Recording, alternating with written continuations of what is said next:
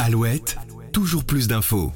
Jeudi dernier, l'Agence nationale des fréquences a demandé à la société Apple de retirer de la vente tous les iPhone 12. Ces téléphones vendus depuis 2020 et qui émettent apparemment de trop fortes ondes. Alors quels sont les risques potentiels et pourquoi ce retrait brutal du marché? On vous éclaire dans ce nouvel épisode de Toujours plus d'infos. Mercredi matin dès 10h, les premiers clients pénètrent dans l'Apple Store d'Opéra à Paris et accostent les vendeurs présents. Côté smartphone, un détail saute aux yeux. Sur le présentoir entre l'iPhone SE et l'iPhone 13, un modèle manque à l'appel, l'iPhone 12. Sur un écriteau, on peut y lire.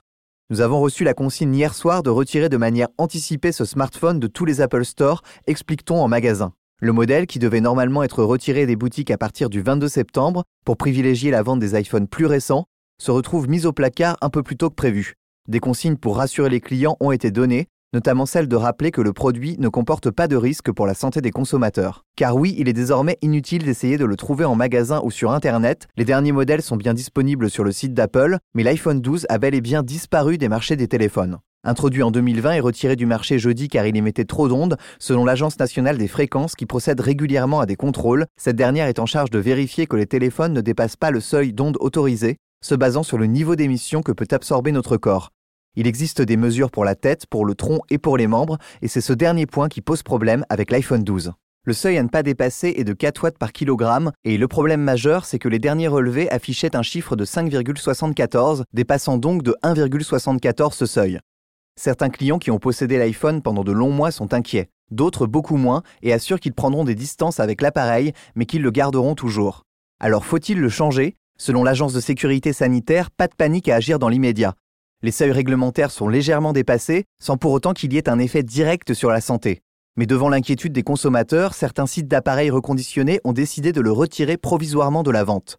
L'entreprise Apple, qui conteste les résultats, dispose désormais de 15 jours pour procéder à une mise à jour, sans quoi, une fois ce délai dépassé, le gouvernement procédera à un rappel de tous les iPhone 12 en circulation. En attendant, cette annonce soulève des inquiétudes chez les détenteurs de ce modèle de smartphone, j'ai peur d'utiliser mon iPhone 12, je l'admets, témoigne par exemple Nabila. Je m'inquiète des conséquences potentielles sur mon corps et je pense même à changer de téléphone, poursuit-elle.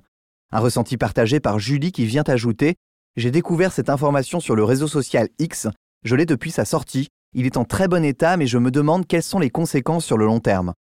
Pour un autre client interrogé, les annonces d'Apple ne répondent pas à toutes les interrogations soulevées. Je me questionne beaucoup sur l'efficacité des contrôles. Nous vivons constamment avec des ondes autour de nous.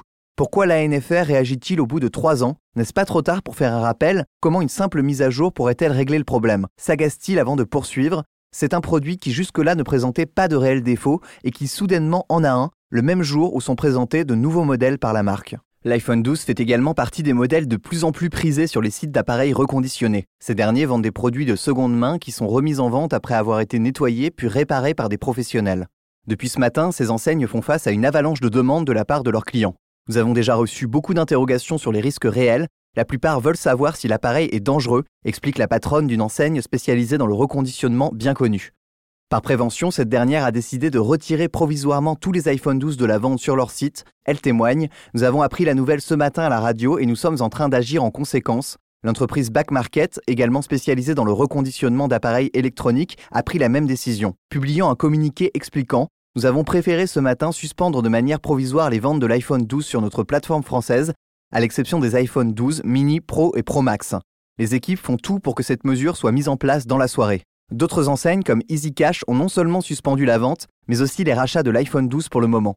Les rachats sont suspendus au comptoir des 135 magasins et sur le site web, précise l'entreprise. EasyCash qui dit pour le moment suivre attentivement la situation et les évolutions dans les prochains jours. Néanmoins, rappelle Marlène Torin, directrice générale de la Smart, une autre agence de reconditionnement, nous appelons les consommateurs qui possèdent un iPhone 12 à ne pas paniquer. C'est très certainement une mise à jour du logiciel de l'appareil qui a dû provoquer cette légère hausse des ondes émises.